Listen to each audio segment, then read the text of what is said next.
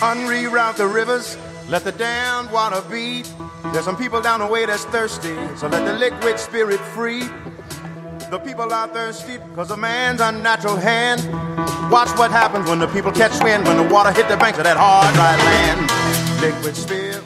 Bonjour à toutes et bonjour à tous. Bonjour Serge. Bonjour Laurent. Ça fait longtemps, hein Ça fait longtemps à deux. Oui. Il faudra qu'on se retrouve. Hein. Mais on est là, on se retrouve, on se retrouve. On a le plaisir de recevoir euh, au micro de Judaïka dans Mythe de Boss aujourd'hui Philippe Loga. Bonjour Philippe. Bonjour, bonjour Laurent, bonjour Serge. Vous êtes euh, le patron et euh, responsable du développement retail de la marque Kousmiti pour la Belgique et le Luxembourg. Et derrière ça, il y a quand même un, un très très joli parcours. Vous avez vu ça euh, C'est un Monsieur Retail. C'est un parcours impressionnant avec des marques magnifiques qui sont euh, qui, qui définent les unes après les autres. Mais euh, on, on va peut-être laisser euh, Philippe Loga nous, nous parler justement Son euh, de son parcours, de son histoire. Mais avant ça, euh, Kousmiti, c'est quoi, Philippe? Kousmiti, c'est une marque de thé euh, qui a été créée par euh, Pavel Kousmichov euh, en 1867 Ah, à Saint-Pétersbourg. Oui, c'est aussi un nom, absolument. Et, euh, et la marque a été créée par Pavel Kousmichov et est devenue rapidement le, le- la marque euh, coqueluche du, de, enfin, la l'aristocratie euh, pétersbourgeoise est devenue la, la- le thé de la couronne impériale.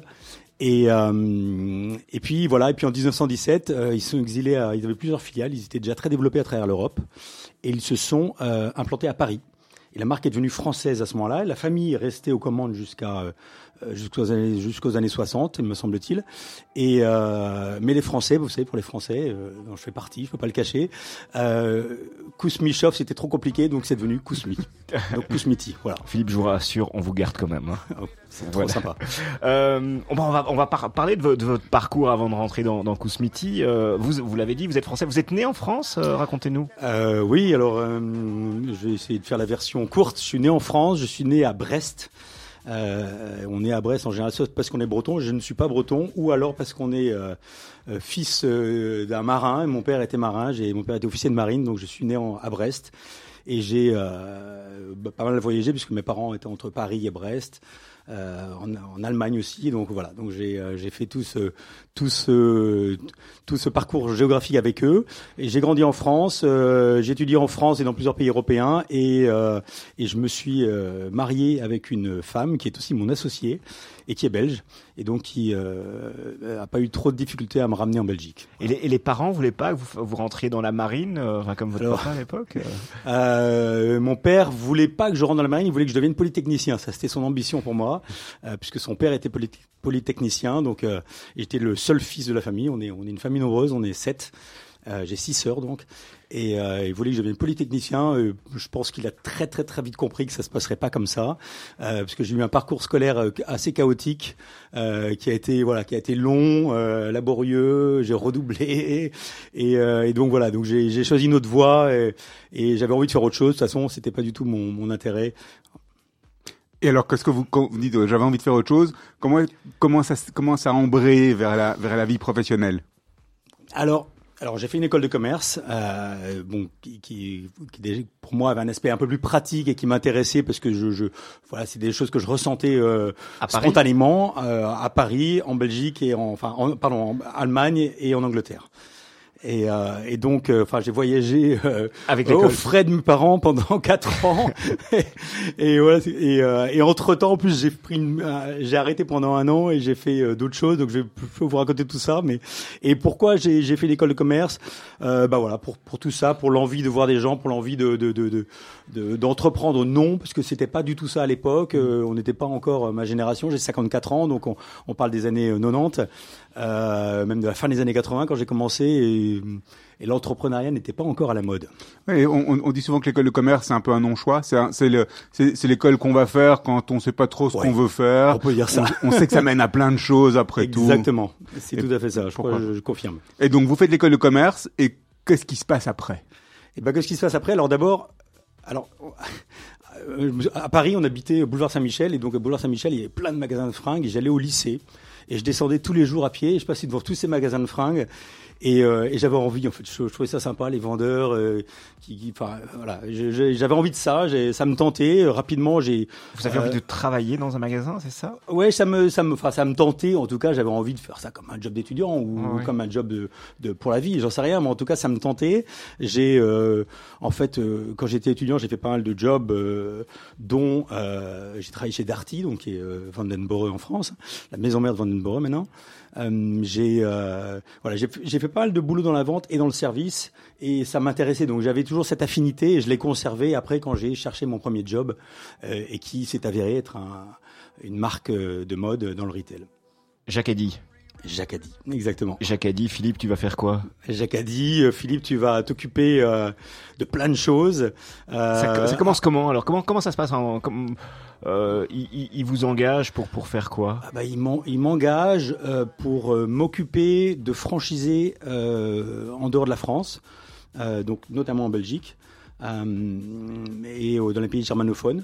Alors il se trouve que j'avais donc de développer, si je comprends bien. Alors c'était oui développer, c'était surtout entretenir la relation avec des franchisés, travailler avec des franchisés. Voilà, ce sont des, plutôt des opérations du développement à l'époque sur ce premier job. Et il se trouve que je que je parlais relativement bien allemand parce que j'ai vécu en Allemagne, c'était ma première langue en France. Euh, donc j'ai euh, les sociétés, enfin voilà, être germaniste c'est un peu facile parfois quand on cherche quelqu'un euh, pour euh, pour euh, s'occuper de l'Allemagne, c'est plus difficile de trouver un germaniste, donc c'est facile quand on est germaniste. Et donc c'était mon cas et voilà, j'ai pu travailler rapidement dans, dans une fonction qui était finalement assez intéressante par rapport à mon niveau d'expérience. Et donc là, Jacadi, ça embraye sur d'autres choses. Comment est-ce que de Jacadi, vous passez à au reste de votre carrière. Reste, bah alors chez Jacadi, j'ai fait plus, j'ai eu plusieurs jobs. Euh, donc j'ai grandi dans la fonction. Ensuite, je me suis occupé du développement international, enfin du développement de Jacadi en France et à l'international, c'est-à-dire de rechercher des franchisés, de rechercher des emplacements commerciaux euh, en France et à l'international pour des magasins en propre. Euh, voilà, c'était ma fonction. Après Jacadi, j'ai euh, voilà, j'ai voulu, j'ai passé huit ans là-bas, donc c'était c'était assez long pour un vrai premier job. Euh, j'ai travaillé pour Celio euh, pendant trois ans où j'étais le, le, directeur export. Euh, et donc je m'occupais de tous les pays à développer en réalité, donc tous les pays en dehors de la France, la Belgique, euh, l'Italie et l'Espagne. Euh, et ce sont les pays en fait. À l'époque, c'était beaucoup de, de Moyen-Orient, euh, beaucoup de pays de l'Est. On est dans on est, alors on est en 2003. Ouais, donc le, le, la vente en ligne, elle est pas encore là. Non, on, pas on du parle tout, pas, pas du encore tout. d'internet. Pas du tout. On regarde ça de haut dans la. Peu. Mais on, Ah dit, ouais, non, on, mais- on dit que ça fera jamais rien. Ah mais dans la mode on dit que ça fera jamais rien. On dit attends comment tu veux qu'on vende euh, des, des, des pulls à 25 euros ou à, ou à 35 euh, sur internet ça peut pas fonctionner. Les gens doivent le passer, l'essayer, c'est impossible. Ils veulent toucher. Ils veulent toucher exactement. Donc euh, on n'en parle même pas. Il y a toujours évidemment il y a un, il y a un type euh, quelque part dans un bureau. On lui a quand même confié la mission de créer un site internet qui est pas encore vraiment marchand, mais un petit peu, on sait pas encore. Et le type, évidemment, il est malheureux parce que c'est pas du tout ce qu'il veut faire. Et voilà, je sais pas vitrine, si- ouais. Oui, c'est cette époque-là, exactement. Voilà. Et euh, donc chez Celio, je me suis occupé définitivement de développer euh, la marque euh, au Moyen-Orient. Donc quand je suis arrivé, il y a un petit pied au Moyen-Orient déjà. On l'a beaucoup développé donc dans, dans, dans plusieurs pays du Moyen-Orient, euh, en Arabie Saoudite, euh, dans les Émirats. On a été en Afrique du Nord, on y était déjà avec un super partenaire. On a continué à développer et on l'a fait beaucoup avec l'Europe Alors quand, quand on dit développer la marque euh, aux Émirats, développer la marque, ça veut dire quoi? Ça veut dire arriver et trouver des partenaires, trouver des endroits, Mm. faire de la com, aller dans une boîte de pub. C'est c'est quoi développer une marque? Voilà, moi j'ai une marque aujourd'hui, je veux la développer. Comment ça fonctionne? Alors effectivement, c'est développer la marque dans le cas d'un- d'une marque de retail dont le seul canal de distribution euh, est le magasin, c'est trouver un partenaire local qui est en capacité de prendre la marque, de signer un contrat avec nous et d'ouvrir, euh, selon la taille du pays, de signer pour 10, 15, 20, 30 magasins et, et de, voilà, et de les ouvrir lui-même. Donc, euh, on, avec un modèle en général pour ces pays lointains où on lui vend euh, la marchandise, en lui laissant une certaine marge pour qu'il puisse euh, faire vivre ses opérations et gagner de l'argent. Et lui, il ouvre ses magasins Avec, un, et avec un cahier des charges à respecter. avec un cahier des charges extrêmement strict, évidemment, puisqu'on parle de marques qui sont bien établies et qui ont, euh, qui ont un ADN fort. Et ce cahier des charges, effectivement, inclut d'avoir euh, un concept euh, qu'en général, même on leur fournit euh, clé en main. Et voilà. Ça c'est un modèle quand on fait un, un modèle de développement euh, externe, on- on- avec une distribution externalisée. On a aussi la, la- la- le développement intégré, avec la distribution intégrée, où là, c'est la marque elle-même qui va aller ouvrir en son nom. Vous avez fait ça aussi? Tout à fait. Alors pas chez Célio. Chez Célio, on était uniquement, enfin, les pays dont je m'occupais, on était uniquement sur un modèle de développement en franchise. Mhm. Et euh, je l'ai fait après, ensuite. euh, La franchise, c'est encore autre chose, non? Parce qu'il y a, il y a la franchise qui vient encore, qui est encore un modèle plus spécifique où là, euh, on, on- on vend et on récupère le franchiseur récupère un pourcentage euh, de ce qui est vendu. Donc c'est c'est c'est la même. Vous, alors- pour vous, c'est la même chose. Non, c'est la même chose. Alors là, en, en l'occurrence, le type de contrat euh, dont, auquel je fais référence, ce sont des contrats de franchise euh, qui impliquent pas nécessairement d'avoir des royalties, mais oui, peut-être. En l'occurrence, euh, euh, on, en, on, touchait, mais le, le modèle de franchise qu'on avait était tout simplement de leur vendre de la marchandise et de les obliger de vendre cette marchandise dans un magasin complètement identifié comme un magasin Célio pour, cette marque-ci, et qui voilà pour que le client euh, se trouve dans un, enfin ne se pose pas de la, la question de savoir s'il est dans un magasin intégré ou dans un magasin franchisé. et, et donc la distribution intégrée, ça vous l'avez fait pour d'autres marques? Alors je l'ai fait plus tard. J'étais alors j'étais chez Célio et puis en fait j'ai rencontré ma femme euh, à Bruxelles et qui m'a euh, qui euh, qui est venue habiter Paris pas très longtemps. Elle me disait beaucoup mieux à Bruxelles. Je le savais déjà donc euh, je on est parti euh, à Bruxelles euh, quand je travaillais encore pour Célio d'ailleurs et euh, et puis j'ai j'ai euh, j'ai rencontré des gens chez Levis et j'ai été recruté chez Levis pour euh, diriger le retail euh, européen. Et donc là, on a, il y avait beaucoup plus de marchés. C'était, on avait des marchés euh, avec beaucoup de franchisés, avec quelques succursales, des marchés avec beaucoup de succursales. Donc on avait un peu tout type de marché. On a eu, euh, enfin, mon, travail euh, chez chez Levis a consisté évidemment à faire grandir la marque en retail. C'était une, euh, quand je suis arrivé chez Levis en 2006, c'est une marque qui était avec une culture wholesale extrêmement forte. Donc quand je dis wholesale, c'est la vente en gros hein, pour euh, ceux qui, enfin parce que je, ne veux pas jargonner, c'est la, la vente à d'autres détaillants qui vendent avec leur propre enseigne. Et Levis à l'époque de mémoire, c'était 80% euh, de vente en Europe en wholesale. Et euh, on l'a fait passer de donc de, de, la, la partie retail de 20 à 50%. Donc en ouvrant des, pro- des boutiques en propre là. Alors, en faisant plusieurs choses, en, en ouvrant euh, des boutiques en propre, en ouvrant des boutiques en franchise et en intégrant des franchisés en propre. Quand on intègre un franchisé en propre, le chiffre d'affaires qu'on faisait en lui vendant la marchandise double, euh, ou plus ou moins, parce que du coup, ça devient un chiffre d'affaires, euh, euh, le chiffre d'affaires reconnu et le chiffre d'affaires euh, à la caisse du magasin. Voilà. Et alors pourquoi est-ce que pourquoi à ce moment-là euh, une, entreprise comme Levis décide de de, de passer d'un modèle wholesale à un modèle direct ou, ou, ou en tout cas euh, retail? Bah, tout simplement pour, enfin, principalement pour euh, prendre le contrôle de sa distribution, pour prendre le contrôle de son image à travers sa distribution et éviter euh, de rester une marque qui euh, disparaît euh, au milieu d'autres marques dans, dans, un, dans un environnement euh, commercial. C'est souvent le cas, non Aujourd'hui, quand on regarde ce qui se passe, je suis content qu'on parle de ça Ouais. parce que on, on voit que la distribution, euh, généralement, les, les entreprises qui créent une marque, elles ont une première étape de développement qui est de dire on va partir vers de la franchise ou on va partir vers du vers un modèle wholesale. Et puis après, si elles, elles ont du succès, elles veulent à un moment ou l'autre réintégrer cette distribution, non? Elles veulent reprendre le contrôle de l'ensemble, re- re- redevenir une, vraie entreprise euh, centralisée? Alors le modèle de franchise peut quand même, euh, vais apporter un bémol, le modèle de franchise peut quand même apporter beaucoup de contrôle à la marque. Ça dépend de la façon dont c'est fait. Euh, donc c'est pas nécessairement un intérêt de recontrôler la marque qui va euh, qui va justifier d'une réintégration des franchisés. Ça peut l'être, on peut avoir des franchisés défaillants, et c'était le cas souvent chez chez Levi, chez on récupérait des franchisés qui étaient défaillants, pas nécessairement, je veux dire financièrement, mais qui sur lesquels on était plus satisfait du travail. On leur disait, écoute, euh, on va arrêter les frais, on va racheter tes magasins, on va les reprendre. Euh, mais euh, oui, mais par contre, ce qui est vrai dans ce que vous dites, c'est que euh, la marque, les marques souvent effectivement commencent avec un modèle wholesale. Euh, pour tester le marché, pour le comprendre. Euh, donc les marques qui ont la capacité de le faire, c'est les marques qui ont une culture wholesale. C'est pas le cas de Celio. Celio est un pur retailer, euh, mais une marque euh, l'était en tout cas à l'époque où j'y j'y étais.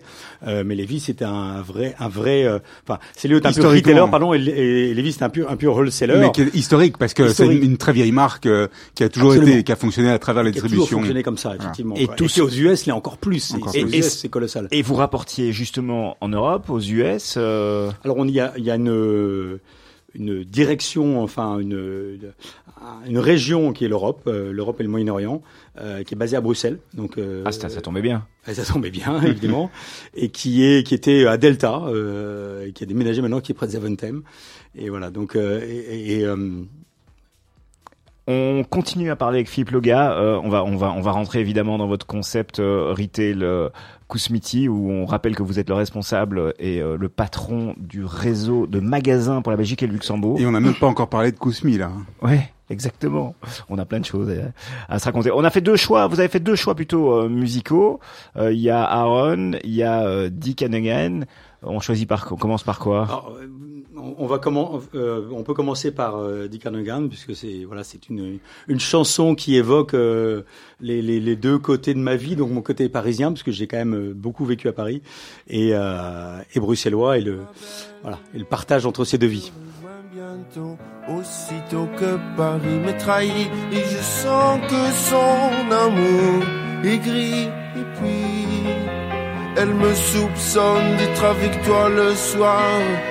Je reconnais, c'est vrai, tous les soirs dans ma tête, c'est la fête des anciens combattants d'une guerre qui est toujours à faire. Bruxelles, attends-moi, j'arrive.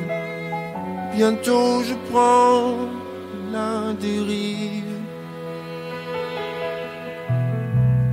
Michel, te rappelles-tu de la détresse de la kermesse de la gare de midi?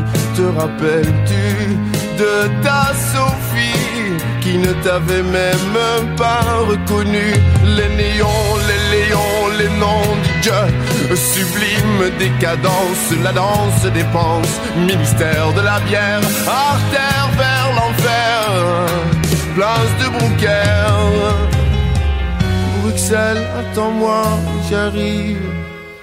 Bientôt je prends la dérive.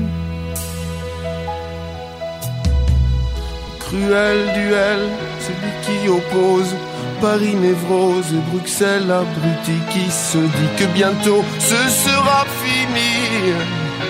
L'ennui de l'ennui. Vas me revoir, mademoiselle Bruxelles, mais je ne serai plus tel que tu m'as connu. Je serai abattu, courbattu, combattu, mais je serai venu. Bruxelles, attends-moi, j'arrive. Bientôt je prends la dérive. Paris, je te laisse. Unreroute the rivers, let the damned water beat. There's some people down the way that's thirsty, so let the liquid spirit free. The people are thirsty because of man's unnatural hand. Watch what happens when the people catch wind. Nous avons le plaisir de recevoir Philippe Lega, qui est notre invité dans Mythe de Boss aujourd'hui. Alors, on, a, euh, juste avant la pause musicale, on était euh, dans votre parcours, vous étiez chez Levis, et puis, euh, et puis il y a le grand saut, le saut entrepreneurial. Qu'est-ce qui vous pousse à, quitter, bah, quitter finalement une, magnifique boîte, une énorme boîte, pour vous lancer seul dans, dans, dans une aventure entrepreneuriale qui se fait pas directement dans les vêtements? La passion. La passion. la vraie histoire. Euh, alors j'ai quitté Lévis, il y a- j'ai- mon, rôle n'existait plus, euh, il y a eu euh, des, des grandes réorganisations comme il y en a maintenant tous les trois ans. Et, euh, voilà, donc euh, y pour un vrai retailer, honnêtement, il n'y avait plus beaucoup de place. Euh, donc, je suis parti faire autre chose euh, en tant que, que management- manager d'intérim euh, pour une boîte anglaise qui s'appelle Karen Millen. Euh, et voilà, depuis Bruxelles, mais à moitié à Londres. Et le grand saut, là. Et justement, le grand saut, vous- et le grand saut, on y arrive. Le grand saut, en fait, c'est à moment, pour être honnête, au début, j'ai commencé à regarder beaucoup de jobs. J'avais beaucoup, il y avait beaucoup d'opportunités, mais beaucoup d'opportunités. On est en quelle année, là? On est en 2011, 10, 11, 2011. Beaucoup d'opportunités, loin. Euh, à Paris. Euh, Barbara voulait pas y aller. euh, euh, au Moyen-Orient, etc. Enfin bref, donc c'était compliqué. Et puis en même temps, l'histoire vraie, c'est que donc Barbara, qui est mon associée, je vous l'ai déjà dit tout à l'heure, ma femme m'a poussé dans le dos et m'a dit non, vas-y, lance-toi, c'est, tu sais le faire. et honnêtement, j'avais rien dans mes gènes qui m'y poussait. Quoi. Je, suis un fils de, de fonctionnaire, hein, d'officier de marine, donc euh, donc c'est pas c'est pas dans mon ADN. J'ai pas d'exemple en- d'entrepreneur dans mon entourage. J'ai j'ai pas vraiment de mentor à ce niveau-là. Donc euh, donc ça a été les encouragements de Barbara qui qui m'a qui m'a dit bah il faut y aller, vas-y. Et, et quand on est euh, accompagné par quelqu'un qui qui a confiance, c'est quand même euh, Et ça commence comment simple. alors? Ça commence comment? Et Bah, dans, quelle industrie euh, Quelle Bah, marque euh, Ça comment commence comment? Ben, j'ai, j'ai, euh, alors j'ai cherché beaucoup de marques honnêtement. J'ai fait quand même euh, beaucoup de shopping. Euh, j'ai été voir pas mal de choses. On, a- on était à New York, un peu s'inspirer. J'étais à Londres. et puis voilà. Et en fait, j'ai vu. Alors pour remonter un peu l'histoire, j'étais à Westfield à Londres, là dans le nouveau shopping center, et je vois un magasin qui euh, qui vend des coques de smartphones, mais qui vend que ça. Et euh, juste pour remettre un peu de contexte, on est en 2011, en 2012 du coup, euh, j'avais jamais ça n'existait pas quoi, il n'y en avait nulle part. euh. Donc je vois ce magasin, l'idée est bonne, l'exécution est nulle. Et je vérifie, c'est une boîte américaine en fait qui a mis un magasin en Europe. Et je les contacte. Et là, ils me répondent pas. Et puis en fait, je vais au salon de la franchise à Paris et je vois une marque qui s'appelle The Case, qui a été créée par deux entrepreneurs qui s'appellent euh, euh, Jean-Émile euh, Rosenbaum et son frère, Steve, qui, euh, qui, qui ont vendu Pixmania euh, pas longtemps avant à Dixon's, euh, qui est la méga boîte de retail anglaise. Ils ont gagné beaucoup d'argent, mais ils sont surtout hyper entrepreneurs et ils lancent ça en fait. Ils ont lancé The Case. Je vois ce concept devant moi au sein de la franchise et c'est en fait l'exécution parfaite de l'idée que j'avais vue euh, à Westfield, faite par des Américains. Euh, et je la vois en France, euh, voilà, à 300 km d'ici. Et voilà, et on discute. Et, et pourquoi vous l'avez pas lancé vous-même euh, Parce que finalement, vous aviez, vous aviez euh, vu le concept, mal exécuté, et vous aviez pas envie de, de, de penser à l'exécution vous-même? Vous vouliez. euh, Plusieurs facteurs. Alors c'est un bon point. Alors d'abord, c'est vrai que je suis dans une culture de franchise assez forte. Donc moi j'ai vu beaucoup de franchisés en face de moi. Ouais. J'ai vu beaucoup de gens, euh, euh, des types qui m'ont quand même un peu inspiré, euh, des, des franchisés sympas, en- au moins, enfin pas, qu'au- pas comme Moyen-Orient, mais en France, des, des gens qui ont plein de ma- plusieurs magasins, qui en vivent bien, qui ont une vie qui m'a l'air assez sympa. Et je, bon, voilà, il y avait déjà ce premier truc. Et puis surtout, j'ai toujours eu plein d'idées, mais j'ai quand même, j'ai considéré que lancer l'idée des autres, qui a déjà été éprouvée, euh, me paraissait être un moyen euh, plus rapide, plus court vers le succès.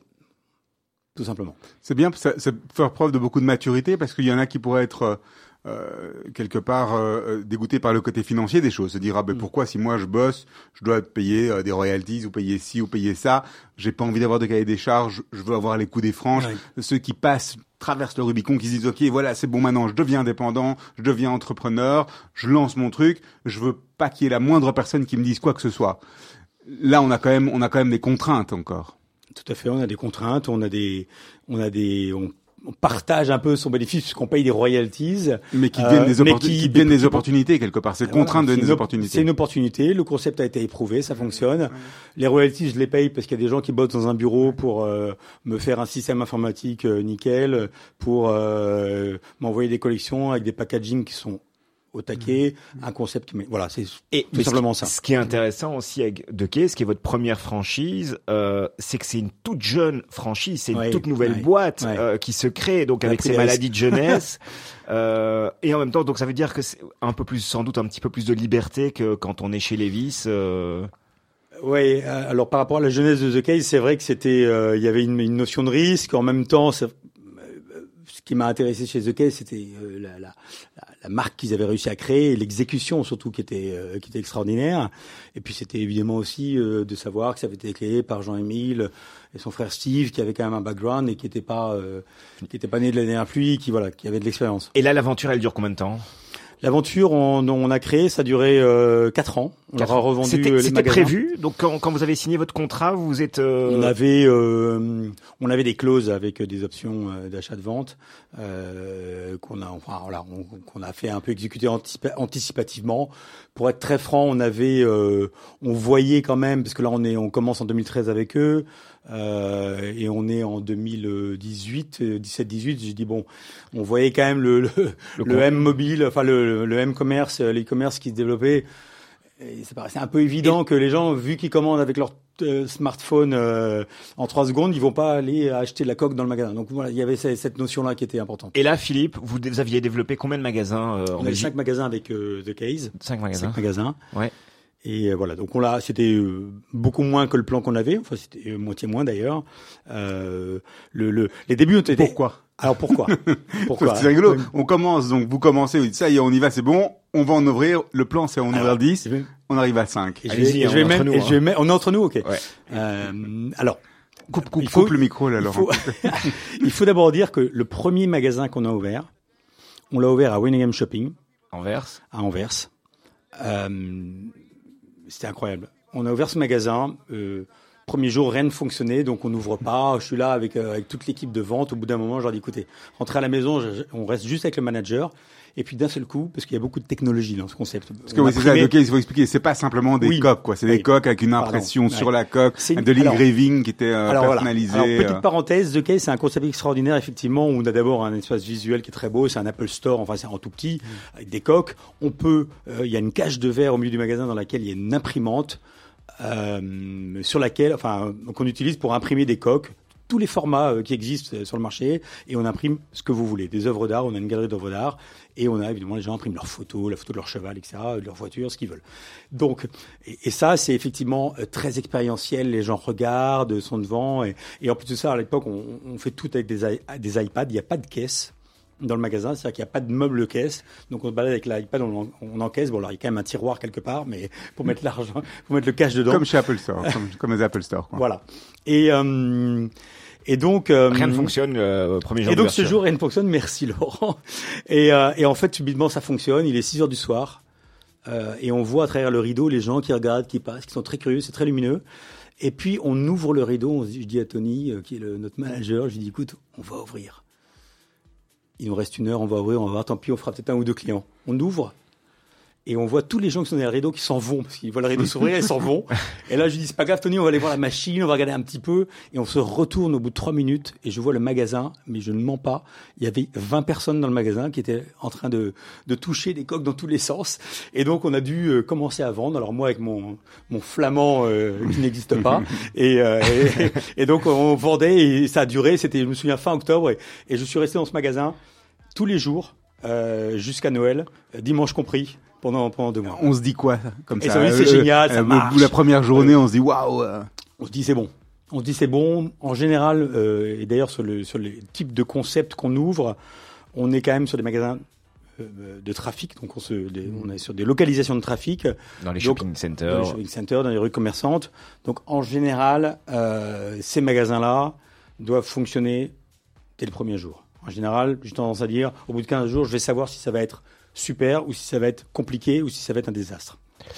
On enchaîne sur Kousmi parce qu'on a quand même pas mal de, Ah bah de- oui. de- de choses encore à, à On raconter. n'a on n'a pas répondu, on sait toujours pas pourquoi on n'a pas fait les 10. Hein. Pourquoi on n'a pas fait les 10 Ah oui, oui, c'est vrai. Parce que le premier bien était vu. génial, Ouais. le deuxième était pas mal, le troisième était pas mal. Euh, il y avait le temps, non, j'imagine. le, le deux, ouais, bref, et puis le cinquième était pas top. Et là, j'ai dit bon, La bof, localisation, voilà. au niveau du, Euh, c'est ouais. les localisations qui sont compliquées. Est-ce que quelque part c'est pas une leçon sur la Belgique? C'est là que je voulais arriver. Est-ce que la Belgique est pas un marché dans lequel on sature assez rapidement sur des magasins avec des concepts forts? Sans doute, mais là, je pense que c'est au-delà de ça, puisqu'on était resté sur des emplacements de qualité. Dire, on était à, à Namur, rue de l'Ange, on était euh, à l'Esplanade, etc. Donc, on- à la Belle Étoile au Luxembourg. On était sur des emplacements de qualité, mais voilà, on a Le constaté que que le concept, il y avait une vraie hype au début, qu'elle s'est un peu calmée. Bon, Wenningham est resté un magasin très fort. C'est le, le premier magasin de la chaîne d'ailleurs de, de, de, de The Case dans le monde. Mais euh, voilà, au bout d'un moment, on a vu qu'on allait, enfin, que le pari était risqué d'ouvrir d'autres magasins. Qu'à chaque fois, on savait pas trop si c'était Les gens bien fatiguent. ou moyen ça. bien. Donc, euh, purement, là, purement le Voilà. marché, quoi. Et vous avez- Bon, il a répondu. Tout à fait, on peut passer à Kousmi. on peut passer, on passe à Kousmi. On a, on a, on a toutes nos réponses. Enfin, presque. Euh, Philippe, qu'est-ce qui, qu'est-ce qui vous a donné envie de, de vous plonger dans un autre secteur d'activité? Parce que le thé, euh, il y avait quand même, enfin, il y y a énormément d'acteurs, il y a énormément de marques. Euh, qu'est-ce qui, qu'est-ce que, qu'est-ce qui vous fait euh, bah, vous dire que tiens, voilà, je vais, je vais ouvrir des magasins de Kousmiti euh, en Belgique et, et, et je- j'enchaîne. À Paris, il y avait déjà des magasins, euh, je présume, ou en France, Kousmiti. Alors, il y avait des magasins Kousmiti. On avait la, vo- en fait, on avait la volonté de, de, de trouver une autre enseigne euh, qui euh, soit dans les mêmes formats. Euh, que Quand dit format de- taille. Format de taille de que nos magasins de caisse. C'est un peu l'idée sur le même type d'emplacement. ok? L'idée qu'on avait derrière la tête. Alors, je, je, euh, je l'ai pas expliqué comme ça à, à, à Jean-Émile Rosenblum quand, quand je l'ai fait, mais l'idée c'était quand même de pouvoir se dire tiens, si on a un magasin qui marche moins bien là-bas, si jamais, ça serait pas mal pour faire un voilà une, une Con- conversion. Voilà. Et conversion. et c'est des choses qu'on peut faire facilement, ça, parce que dans les centres commerciaux, euh, on n'est pas toujours libre non plus de faire ce qu'on veut. Euh, alors, ça dépend. En, en- en réalité, euh, nous, le premier magasin qu'on a ouvert avec Kousmi, on pourra euh, venir sur la genèse de Kousmi, mais le premier magasin qu'on avait qu'on a ouvert avec Kousmi, c'était un magasin à Docs qu'on avait signé pour The Case. Mais quand j'ai été les voir, leur dire Eh, les gars, je veux ouvrir Kousmi, tout le monde dit ah euh, super idée, voilà. Donc il n'y a pas aucun problème. Euh, en général, ça, ça dépend de ce qu'on amène. Oui, c'est un- une c'est une problématique puisqu'on a des destinations euh, qui sont inscrites dans le bail commercial que nous avons, et cette destination, c'est une destination de, de produits, mais aussi d'enseignes. Donc, il est marqué euh, euh, The Case, euh, vente Oui, d'accessoires donc de c'est un smartphone, nouveau donc on bail, peut pas un faire n'importe quoi. Ouais, c'est un nouveau bail à. Mais, mais ce que je veux dire, c'est qu'en général, on est quand même sur l'emplacement commercial. En- entre plus On peut- payer le et c'est bail, des choses euh, qui se négocient aussi, euh, même Ouais. juridiquement, avec, le- avec Ouais, les c'est bailleurs. ça. Entre plus payer le bail ou changer de- d'enseigne, on change d'enseigne. Donc vous êtes à la recherche d'un concept pour, intégrer dans des petits espaces, dans des dans des dans des super zones euh, de trafic. Euh, et là et là comment comment ça se passe? Ben, tout simplement, je découvre, euh, enfin, je découvre, je connaissais un petit peu Kousmi, mais très honnêtement assez peu, et je découvre qu'ils ont un réseau de magasins en France, ce que je ne savais même pas en fait. Je découvre que ils viennent de lancer l'affiliation, donc l'affiliation c'est un modèle de franchise un peu plus intégré. C'est-à-dire? Alors, l'affiliation, c'est de la franchise. Pour faire simple, euh, vous n'êtes pas propriétaire du stock que vous vendez. Donc, euh, le franchiseur envoie le stock à l'affilié, l'affilié le vend et touche ce qu'on appelle une commission. On appelle ça en France, en France la commission affiliation, parce que le franchisé touche une commission sur ses ventes.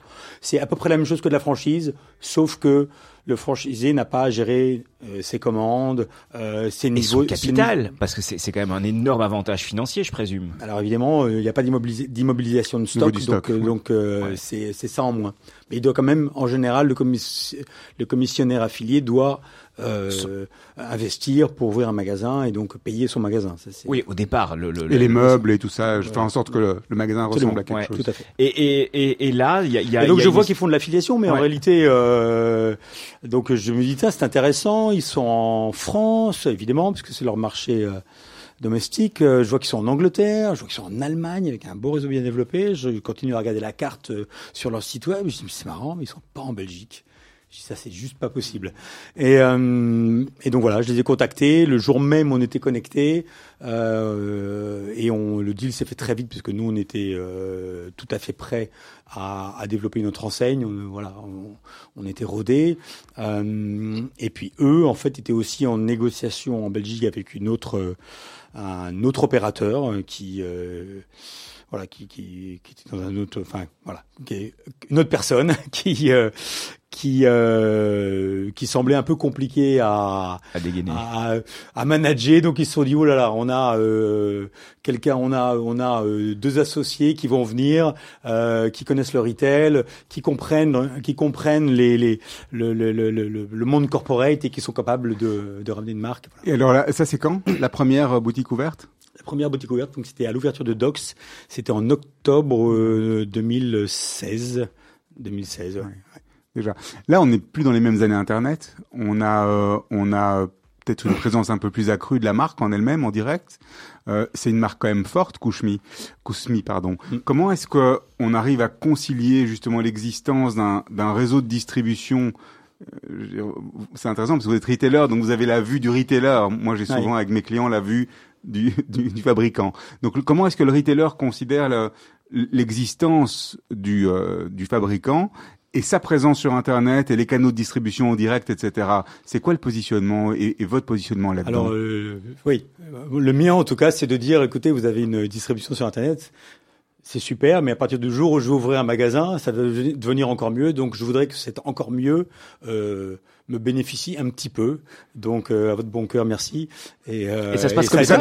ça, donc, ça veut dire que quand ça passe, quand la, les ventes sont faites en Belgique, sur Internet, quand le client est belge, vous êtes commissionné comme si ça passait par chez vous euh, c'est pas les mêmes niveaux de commission, mais euh, on ne parle pas du tout de la même chose évidemment, parce que le, le mais on est, oui, on est, on est intéressé. intéressé. En fait, on a un équilibre.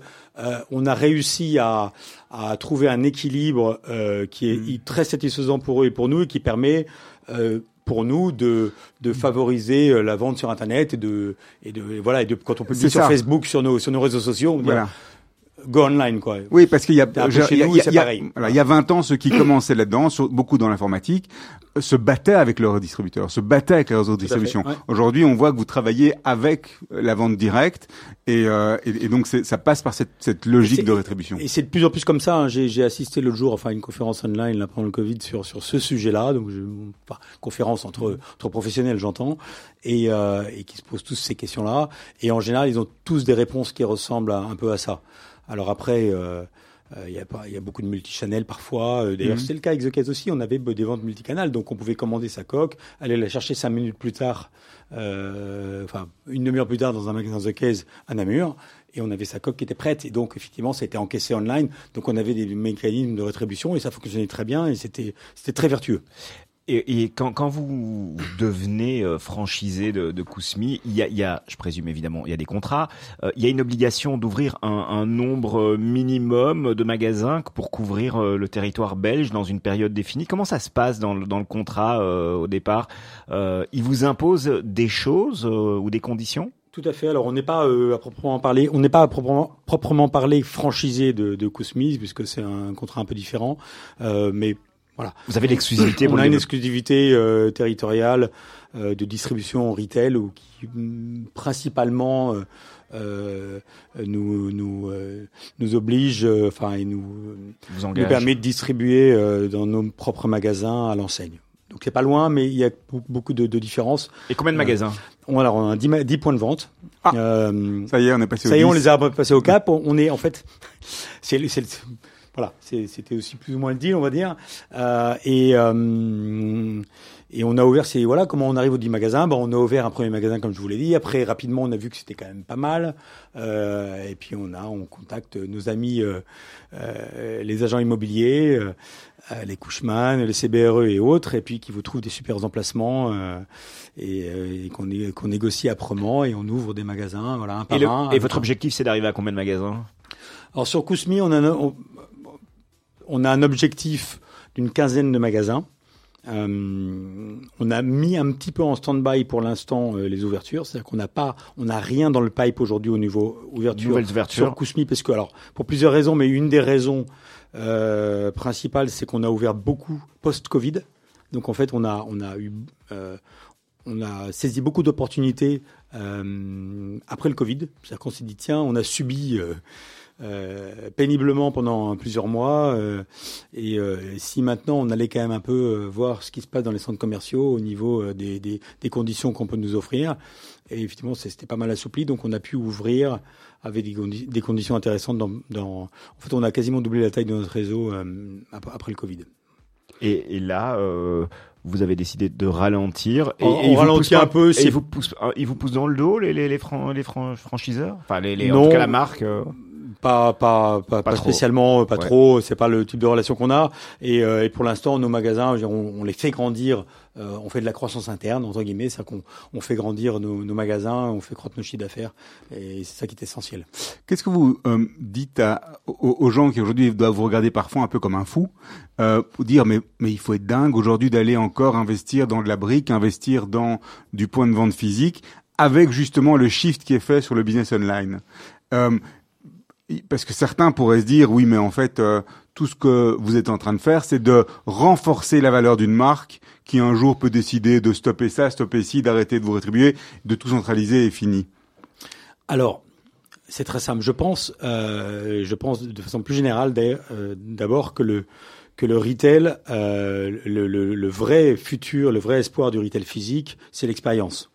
Euh, on est sur un produit qui est très expérientiel.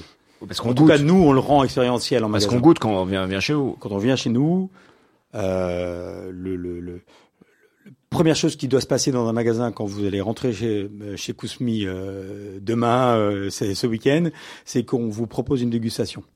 Donc on vous la tend dans la main, ça c'est le, et donc vous allez déguster quelque chose, vous allez pouvoir déguster plusieurs choses. Et cette dégustation, ensuite, on va vous emmener dans une séquence. Donc, on va vous faire sentir ce que vous avez dégusté. Et ensuite, par analogie, on va vous faire sentir d'autres choses, etc. Voilà.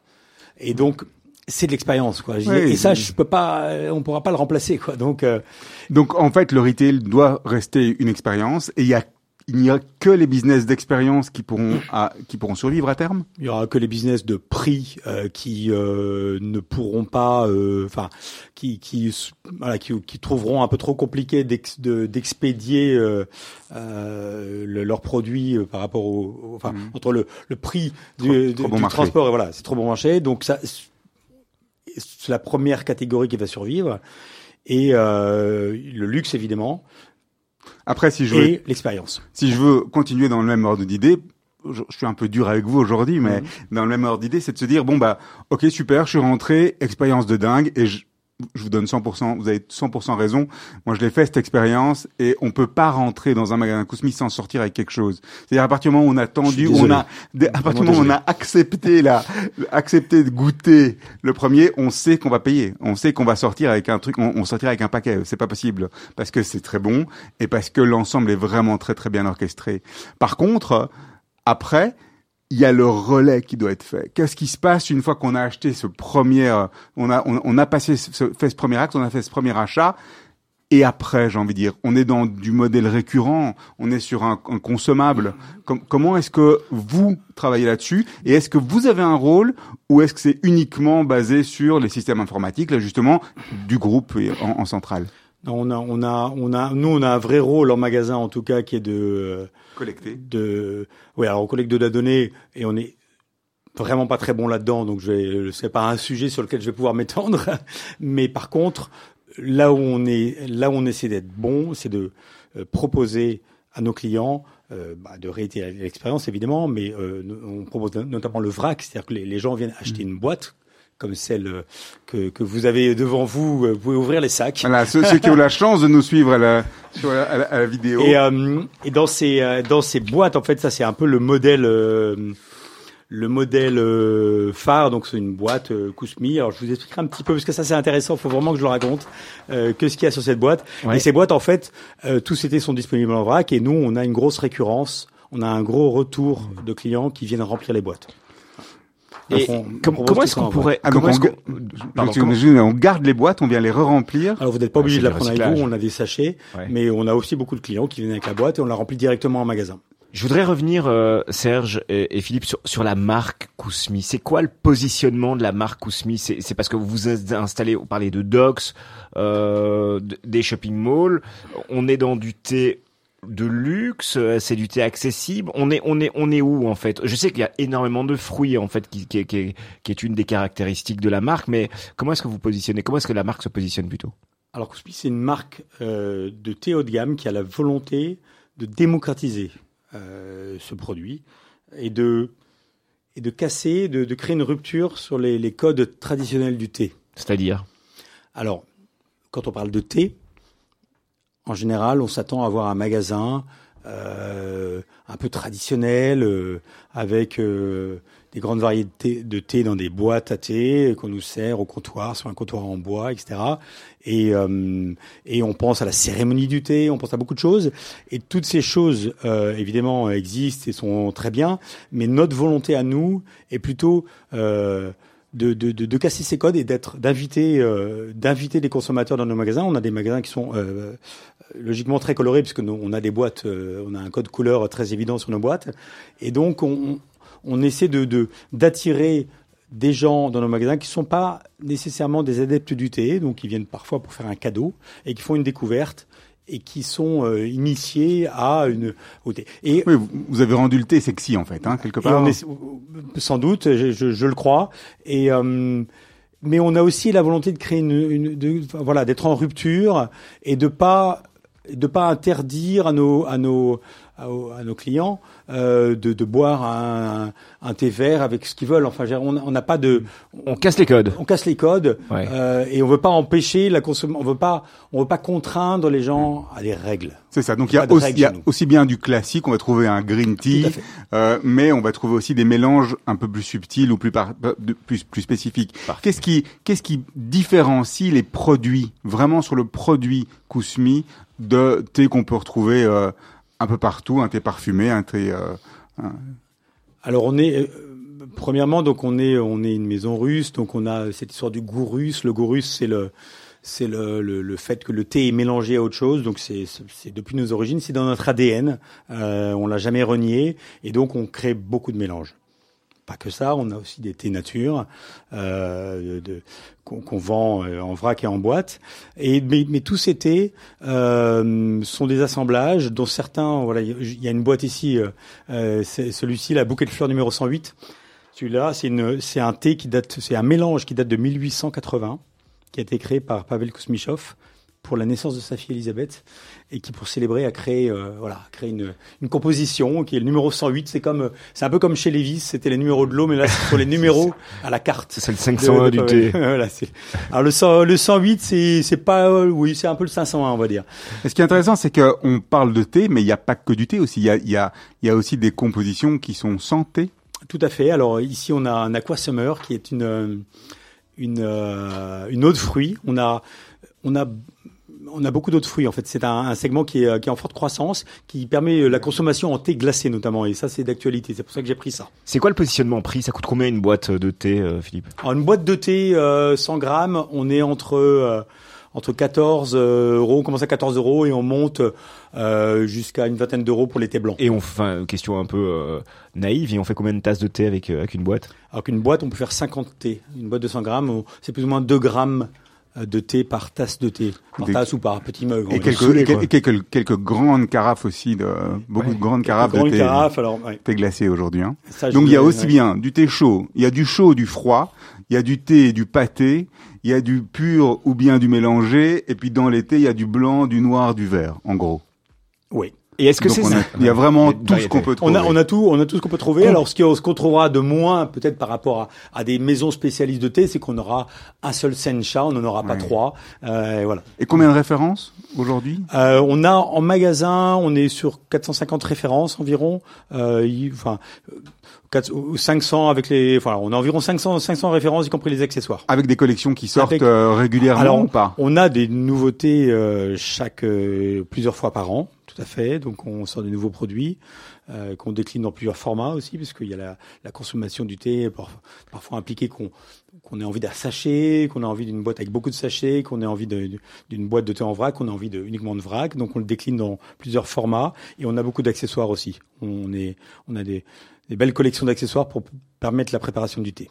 Philippe, ça c'est votre euh, actualité du moment, donc Kousmiti. Euh, c'est quoi le prochain projet? Est-ce que vous êtes déjà sur le prochain prochaine marque, prochaine franchise ou euh, affiliation euh, à une marque? Alors je suis toujours à 100% sur Cosmi. Ouais. Mais euh, évidemment, j'ai, oui, on, on a, on travaille avec Barbara sur, sur, euh, sur, enfin, notamment sur un projet.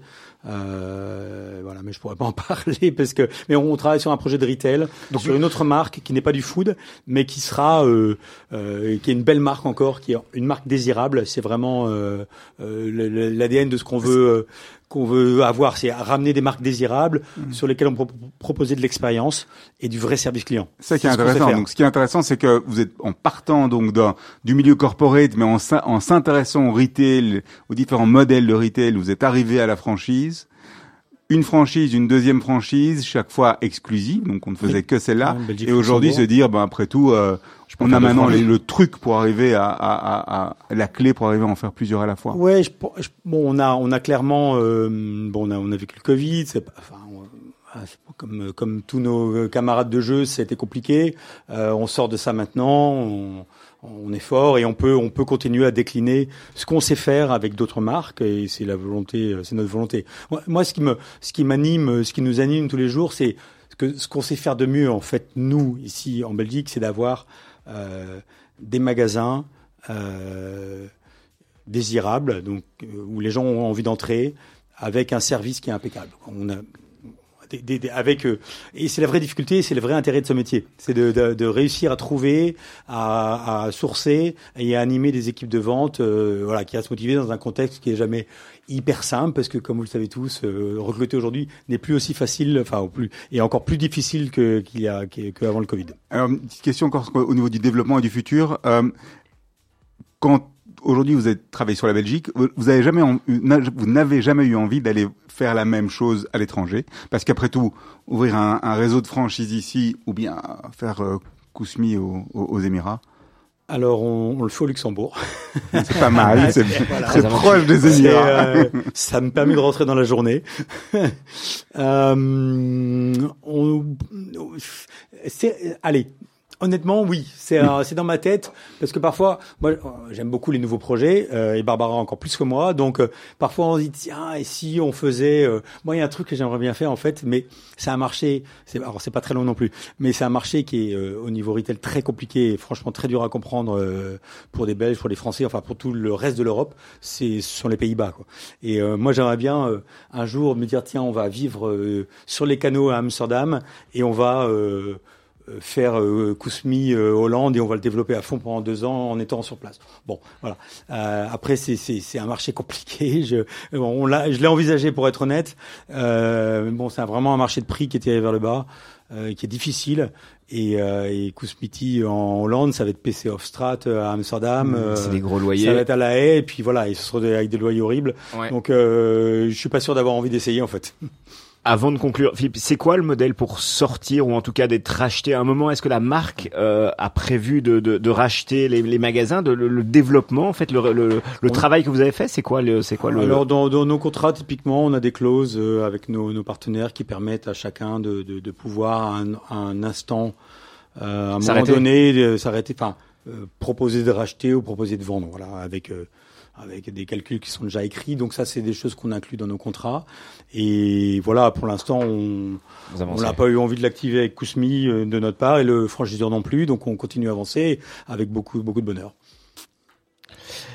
Allez, on va terminer l'émission avec euh, des, des, des, petites questions euh, Madeleine de Proust. Euh, ah. On vous demande juste des, des, réponses les plus courtes possibles, mais bon, voilà, si à un moment vous avez envie de vous étendre, je vais pas vous arrêter. votre métier en un mot? Le service. Le métier que vous rêviez d'exercer enfant euh, Commissaire de police. Ah ouais? Pourquoi? Enfant, même adolescent, en fait, je, voilà, je trouvais ça. Euh, les garçons, ouais. Euh, ça me, ça me fascinait. Non, j'ai jamais voulu être euh, pompier ou policier quand j'étais enfant, mais mais c'est un, un métier qui m'a beaucoup attiré et j'en ai gardé quelque chose parce que je, je, je suis euh, les faites entrer l'accusé et autres émissions de True Crime euh, avec beaucoup de... je suis un fin connaisseur de, de ces actualités-là. Quel est ou était votre modèle euh, Quel est ou était mon modèle? Euh, Ça, c'est une question difficile. J'ai plusieurs modèles. En fait, je m'inspire de, de, de, différentes personnes, mais j'ai pas un modèle euh, unique. Philippe, que valorisez-vous le plus chez vos employés?